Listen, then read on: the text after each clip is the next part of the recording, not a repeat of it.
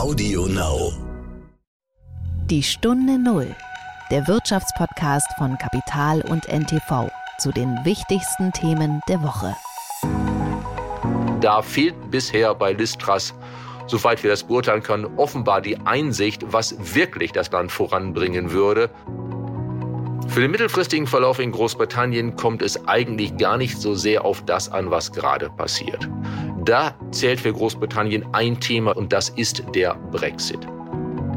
Wir rechnen aber auch damit, dass es danach wieder, wenn der Winter vorbei ist, einen Seufzer der Erleichterung gibt.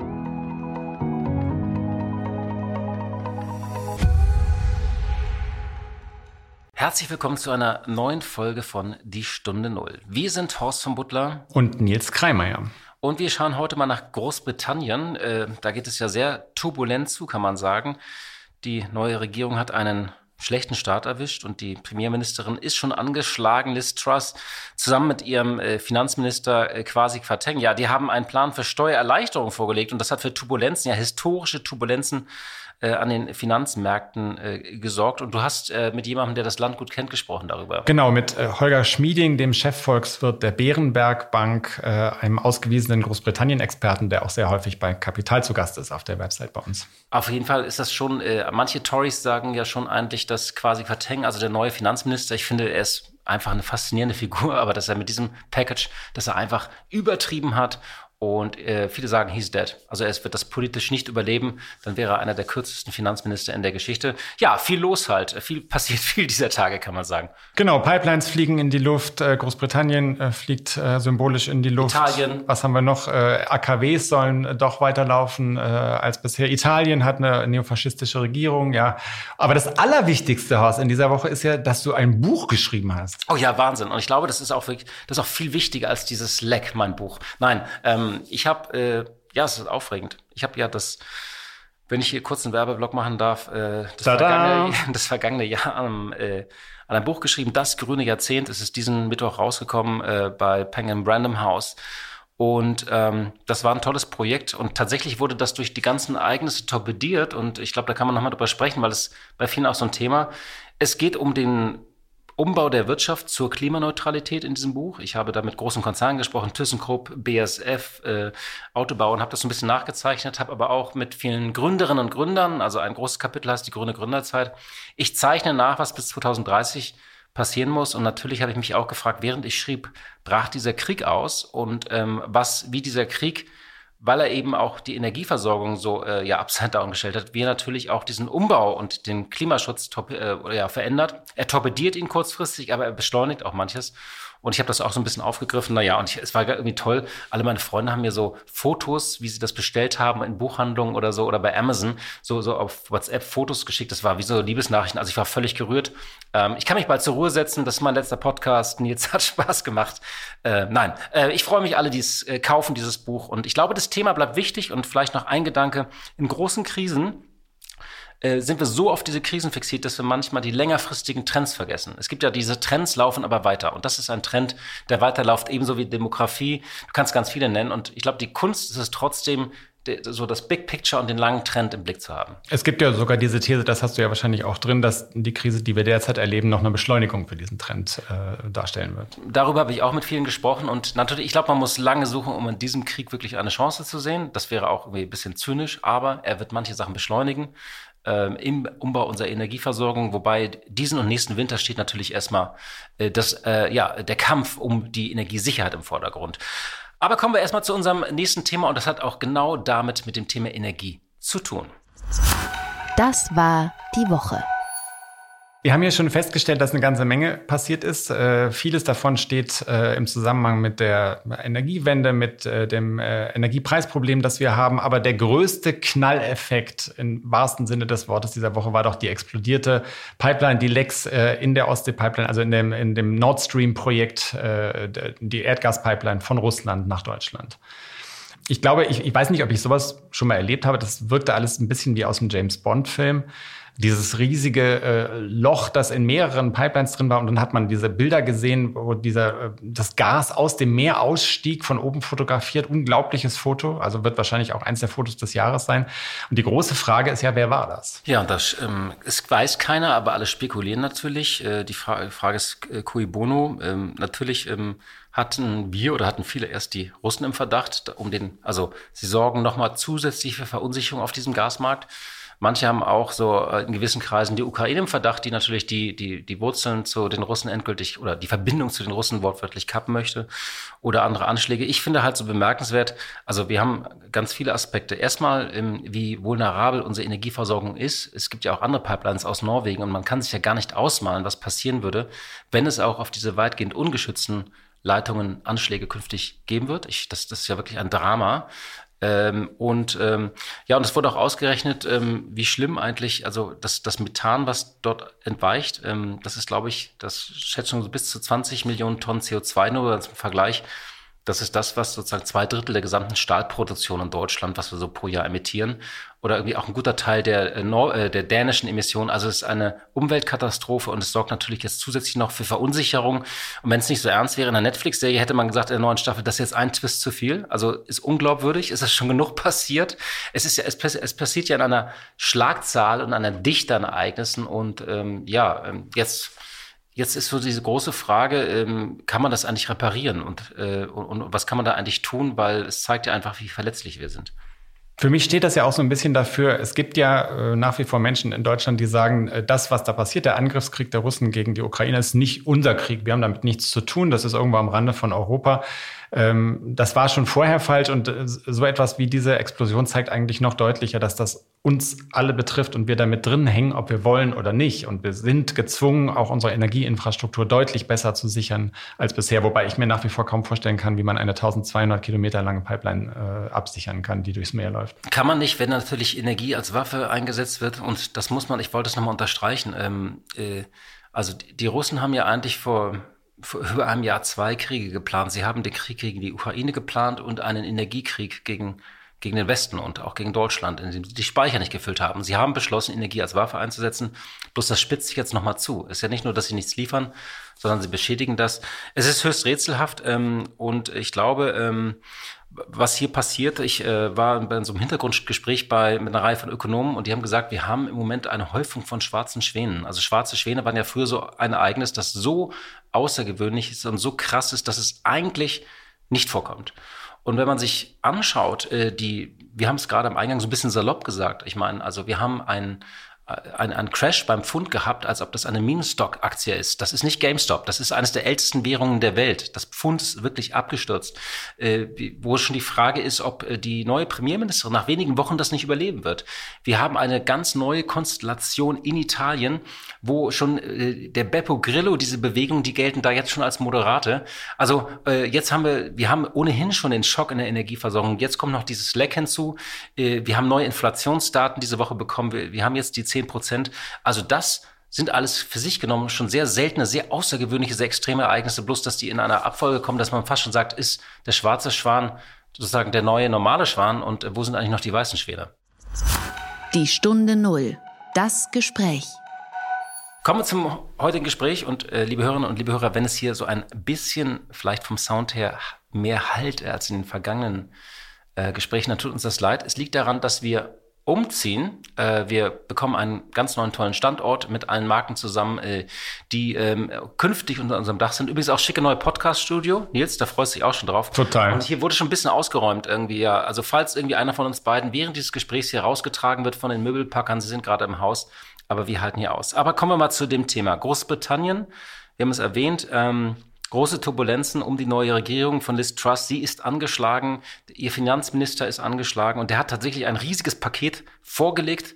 Und äh, ja, äh, was ist dann passiert eigentlich? Kann man sagen, wirklich, also der Markt hat wirklich panisch reagiert. Ja, der Witz ist ja eigentlich, dass das ein Paket ist, von dem normalerweise man in den vergangenen Jahrzehnten immer gedacht hätte, ja, das klingt erstmal für die Märkte gut, äh, Steuerbelastungen runter, äh, dann Hilfen für die Verbraucher, um die höheren Energiekosten ertragen zu können, Bürokratieabbau. Das Problem ist, dass die Märkte das als äh, ein äh, Signal für steigende Staatsverschuldung in Großbritannien wahrgenommen haben. Und das hat dazu geführt, dass das Pfund wirklich binnen weniger Tage abgestürzt ist gegenüber äh, dem Dollar und äh, dem Euro. Ein richtiger, richtiger Crash, ein historischer Crash. Und die Investoren äh, offensichtlich ähm, Großbritannien nicht mehr so richtig vertrauen. Da steht eine große, wichtige Volkswirtschaft äh, gleich beim Antritt einer neuen Regierung so richtig unter Druck. Ja, und das ist ja das Paradoxe, aber man muss auch sagen, ähm, ich äh, konnte durch Zufall da auch irgendwie ähm, mit ein paar Menschen aus Großbritannien Großbritannien diese Woche sprechen. Viele sagen ja auch so, so eine Art Thatcher Reloaded, unter diesem, da wirst du ja auch sicherlich mit Holger Schmieding drüber gesprochen haben, unter diesem Label läuft ja auch das Ganze, also klassische Thatcher-Politik in einer so historischen Energiekrise. Ein, ein, ein, ein klassisches Modell da reinzufahren, ist wahrscheinlich auch einfach eine fatale Lösung, wenn du einerseits 100 Milliarden Pfund, vier Prozent des BIPs äh, für, eine, für einen Gaspreisdeckel irgendwie gerade ausgibst, plus jetzt diese Steuersenkung machst, dass da, äh, ich meine, ich glaube, die Märkte sprechen eine klare Sprache. Vielleicht haben sie auch überreagiert. Und ja, und Holger Schmieding, ich kann mir keinen besseren vorstellen, äh, vorstellen äh, mit dem man darüber sprechen kann. Genau, ich kann ja noch ein paar Worte zu ihm sagen. Viele Hörerinnen und Hörer kennen ihn vielleicht auch schon. Er ist Chefvolkswirt bei Bärenberg und somit, somit bei der äh, ältesten Privatbank Deutschlands. Und er ist auch regelmäßiger Gast bei uns, bei Kapital, schreibt sehr offen sehr spannende Analysen für unsere Website. Und er liefert äh, das vielleicht schon vorab im Interview auch so einen kleinen Ausblick auf die Konjunktur in Deutschland und, der, und in der EU, was er und sein Team da erwarten. Und äh, das, äh, da war ich ganz froh, das war zumindest in der mittleren Perspektive gibt das so ein bisschen Hoffnung. Deswegen hat es heute so gute Laune. genau. Aber freuen wir uns erstmal auf das Gespräch mit Holger Schmieding. Ich grüße Sie, Herr Schmieding. Herzlich willkommen äh, in der Stunde Null. Sie sind im Moment in Princeton, wenn ich das richtig verstanden habe, in den USA. Ja, Herr Kreimeier, wie üblich, ich sehe Kunden in den USA und spreche mit Ihnen zurzeit sehr viel über die Lage in Europa und gerade auch in Großbritannien. Genau, darüber möchten wir heute miteinander sprechen. Nachdem der britische Finanzminister quasi Quateng sein Programm zu Steuersenkungen und Energiehilfen vorgestellt hat, ist es ja zu einer wirklich massiven Marktreaktion gekommen.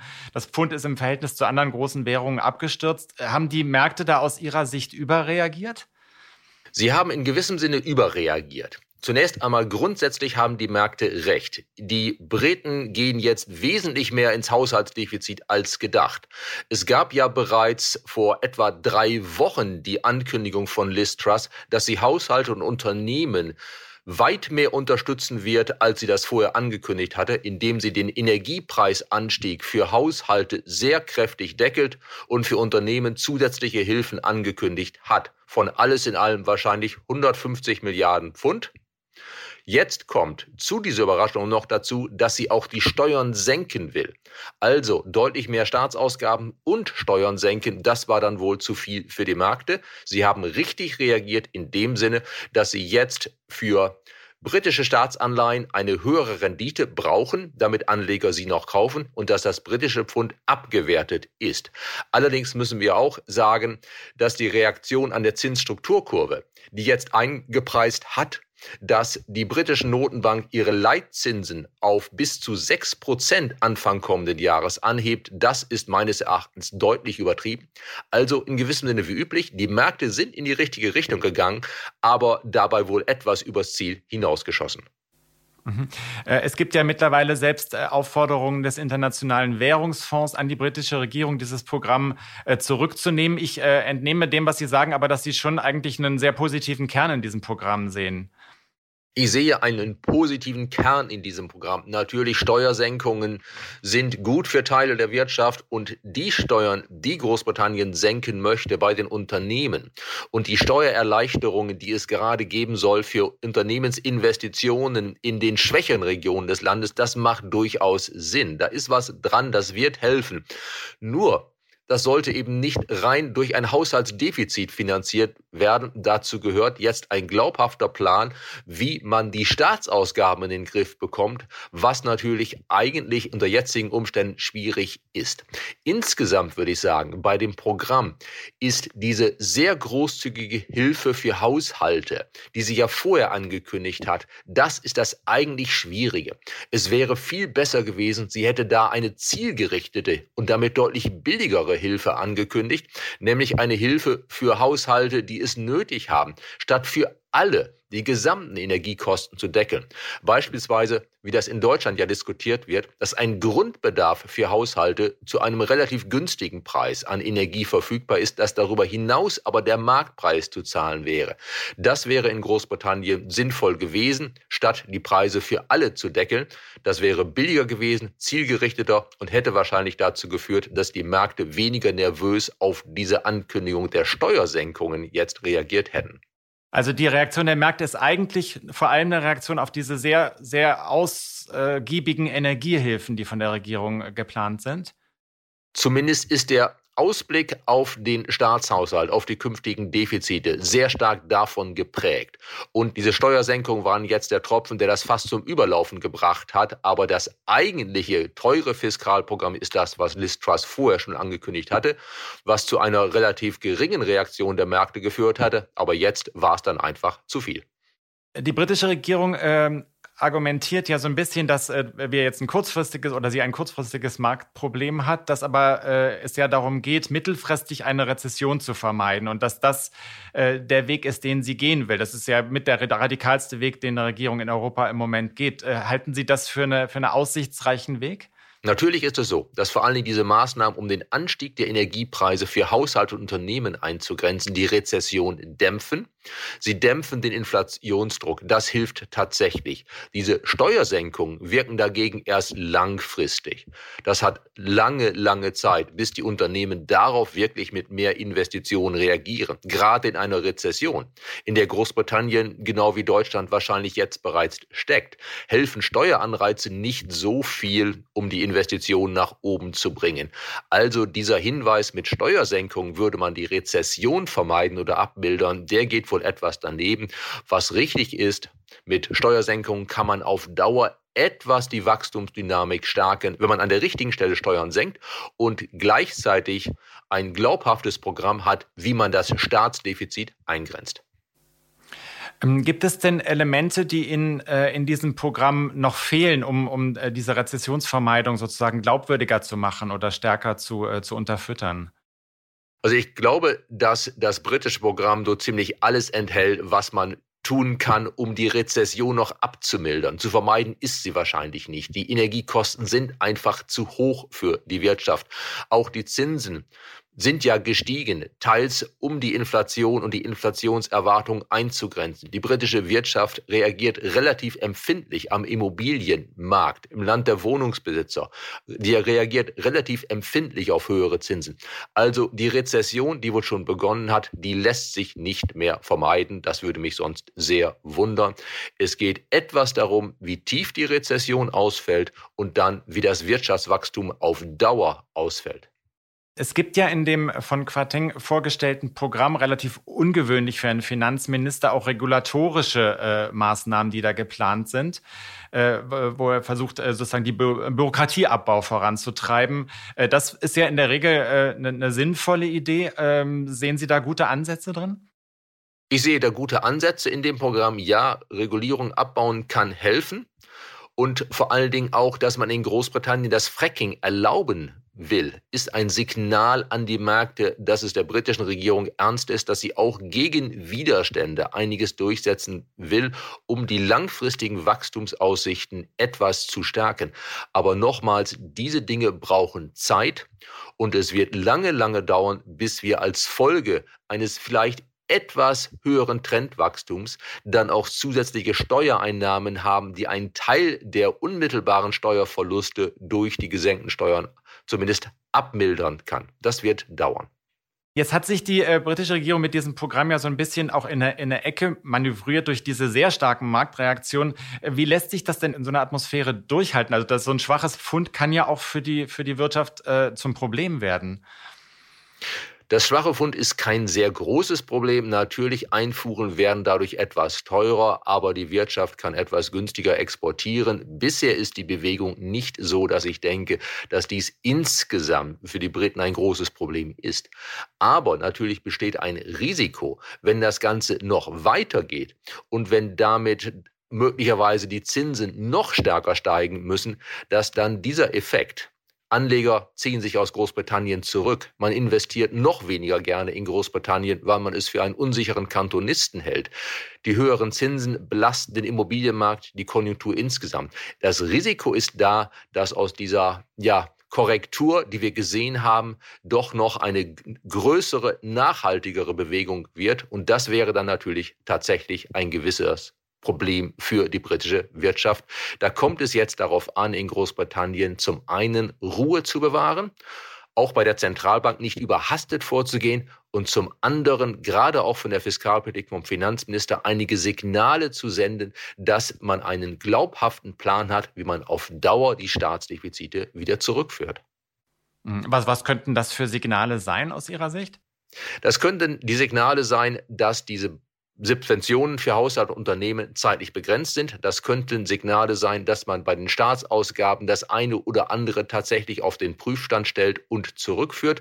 Das kann aber auch das Signal sein, dass man vielleicht doch in einiger Zeit bei den Steuern hier und da wieder etwas anhebt, beispielsweise bei den Verbrauchssteuern. Wenn man jetzt den Blick etwas weitet, Sie hatten ja eben schon äh, gesagt, der Versuch äh, der britischen Regierung, die Rezession abzuwenden, ist eigentlich zum äh, Scheitern verurteilt, äh, äh, zumal das Land schon sich auf dem Weg in die Rezession befindet, ähnlich wie andere Länder in Europa.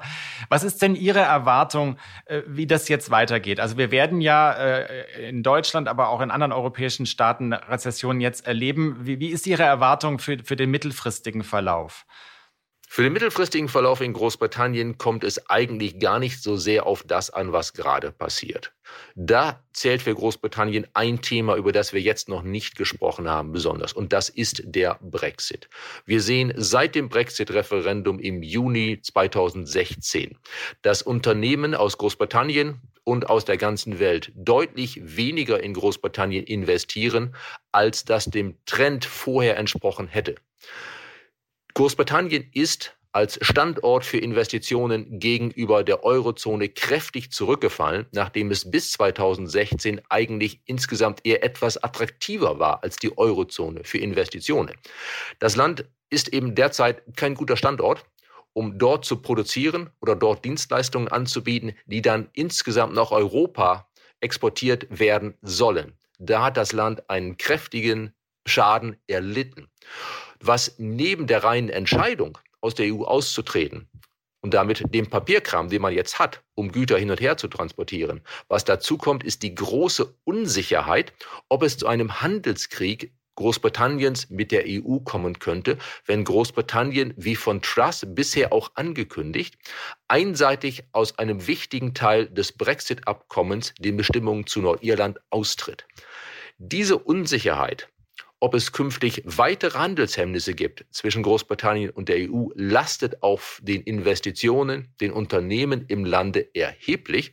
Und das Wichtigste für den mittelfristigen Ausblick für Großbritannien ist, diese Unsicherheit zu beenden. Brexit lässt sich nicht rückgängig machen, aber ein Teil der Folgen, nämlich die Sorge vor einem Handelskrieg, die lässt sich weitgehend abmildern dadurch, dass man sagt, wir Briten halten uns ans Abkommen und werden pragmatisch mit der EU darüber sprechen, wie wir da, wo es ein bisschen hakt, den Grenzkontrollen zwischen der britischen Hauptinsel und Nordirland, das pragmatisch in den Griff bekommen können. Also das Zentrale wäre, sich an die Abkommen mit der EU äh, zu halten, um, um eine Planungssicherheit äh, äh, herzustellen, für die Unternehmen zumindest. Ganz richtig, das Zentrale ist eigentlich diese Planungssicherheit und das ist für Großbritannien wesentlich wichtiger als die Frage, ob die Unternehmenssteuern jetzt etwas unter dem EU-Durchschnitt sind oder nicht. Das hilft ein bisschen, aber das ist nicht das Thema, das Unternehmen, die über Großbritannien als Standort nachdenken, wirklich bewegt, die Höhe der Steuerlast dort. Mhm. Weil man hat ja tatsächlich äh, den Eindruck gehabt, das haben Sie ja auch so, schon so ein bisschen angedeutet, dass dieses Programm der Steuersenkung, was jetzt vorgestellt worden ist, eigentlich der Versuch ist, aus diesem Brexit-Dilemma auszubrechen. Äh, das halten Sie aber offenkundig für ungeeignet. Ich halte es für ungeeignet. Das Programm wird ein bisschen was bringen, die Deregulierung werden etwas bringen, das hilft alles, aber im Vergleich zu dem Schaden, den diese Unsicherheit über das künftige Verhältnis Großbritannien zur EU anrichtet. Im Vergleich dazu ist das eher zweitrangig. Und da fehlt bisher bei Listras, soweit wir das beurteilen können, offenbar die Einsicht, was wirklich das Land voranbringen würde. Das ist für Sie als britische Konservative natürlich auch schwierig zuzugeben. Hm, das mit dem Brexit läuft nicht so gut, wie wir mal gedacht haben oder versprochen hatten. Ähm, Herr Schmieding, ich würde abschließend äh, gerne nochmal den, den Blick so etwas, etwas weiterziehen auf die äh, europäische Ebene und da ein bisschen ihr, ein Gespür dafür bekommen, was Ihre Erwartungen sind für die kommenden Monate. Uns steht ja ein schwerer Winter bevor. Ähm, wann, wann wird sich äh, äh Europa daraus wieder äh, herausbewegen können aus diesem Problem, das es im Moment erlebt? Nun, wir erwarten eine relativ scharfe Rezession in diesem Winter. Wir befürchten, dass die deutsche Wirtschaftsleistung im Winter bis zu drei Prozent niedriger ausfallen kann, als sie es im zweiten Quartal dieses Jahres war und für die Eurozone insgesamt um gut zwei Prozent niedriger ausfallen kann, als eben beim Höhepunkt, der im zweiten Quartal des Jahres erreicht war. Wir rechnen aber auch damit, dass es danach wieder, wenn der Winter vorbei ist, einen Seufzer der Erleichterung gibt. Wir haben den Winter überstanden. Jetzt ist Gas nicht mehr so ein großes Thema. Wir schaffen es, Gas einzusparen. Unsere Ingenieure arbeiten daran in der Industrie, auf Öl umzusteigen, auf andere Möglichkeiten umzusteigen. Wir haben vielleicht hier und da auch die besonders gasintensive Produktion ausgelagert in die USA, um uns mehr auf energiesparende Produkte zu konzentrieren und die in der Welt zu verkaufen. Also ich rechne eigentlich damit, dass es eine Art V-förmigen Verlauf geben wird.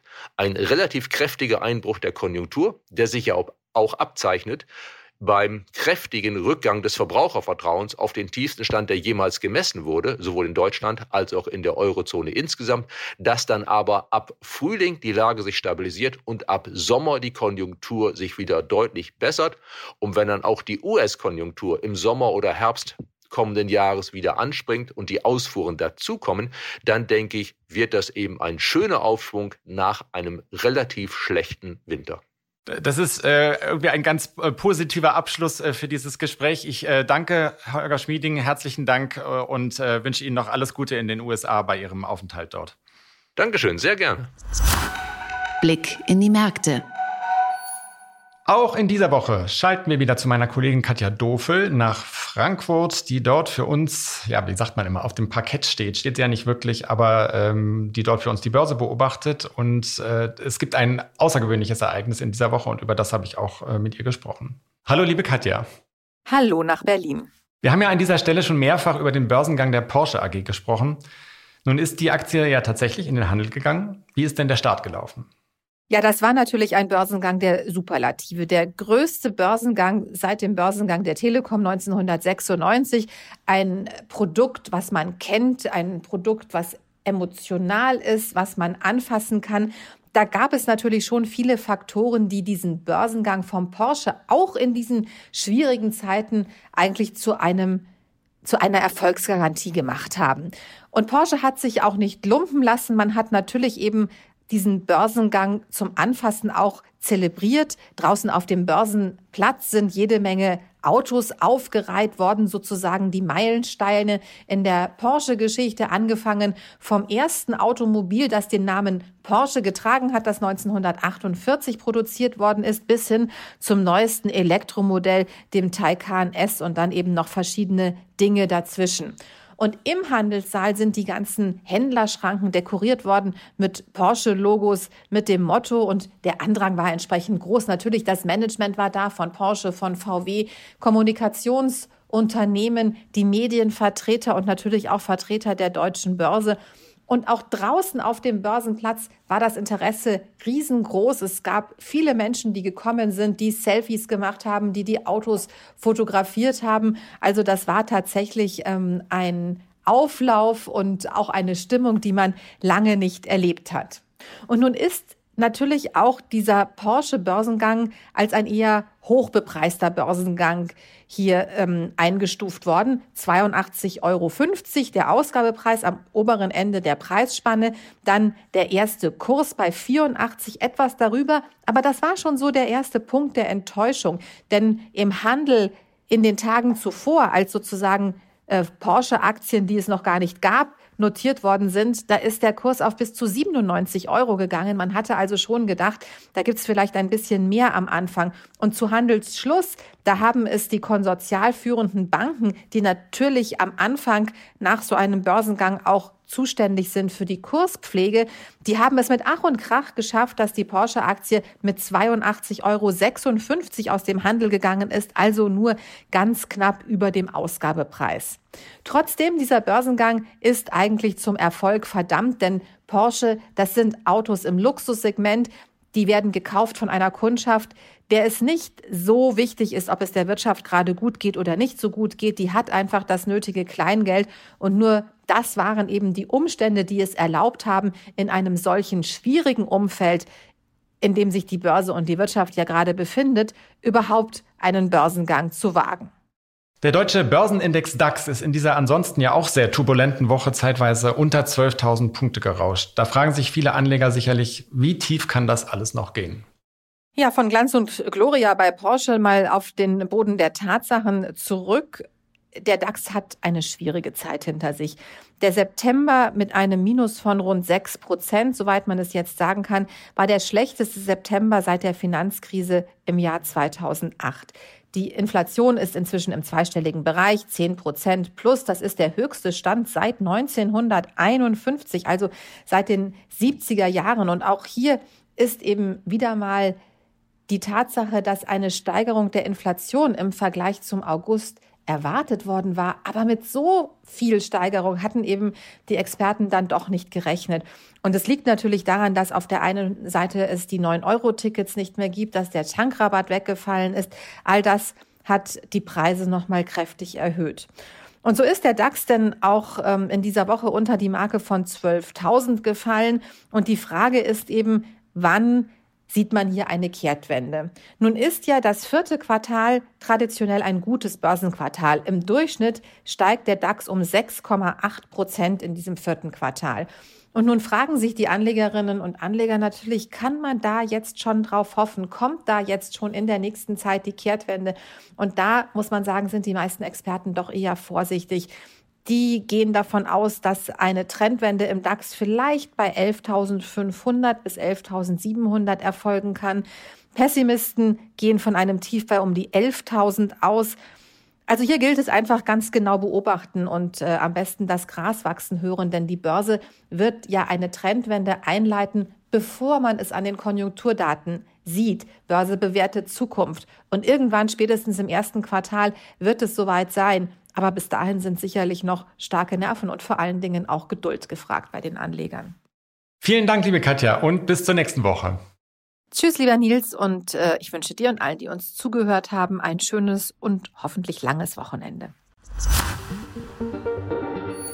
Liebe Hörerinnen und liebe Hörer, das war's für diesen Freitag. Ähm, vielen Dank für Ihre Zeit und für Ihre Treue. Und wir freuen uns übrigens auch, ähm, ja, ähm, man muss sagen, ähm, seit äh, der Sommerpause spüren wir einen Zuwachs äh, äh, bei unseren Hörerinnen und Hörern. Einfach, wir haben mehr Traffic, das freut uns. Sie können uns auch gerne immer bewerten. Äh, ich glaube, jeder Stern ist uns wichtig. Und wenn Sie Spaß gefunden haben an dem Buch, äh, sind mir ein sehr wichtiges Thema. Klar, man kann auch sagen, ich möchte mein Buch verkaufen, das will ich auch. Aber das Thema liegt mir eben auch äh, am Herzen.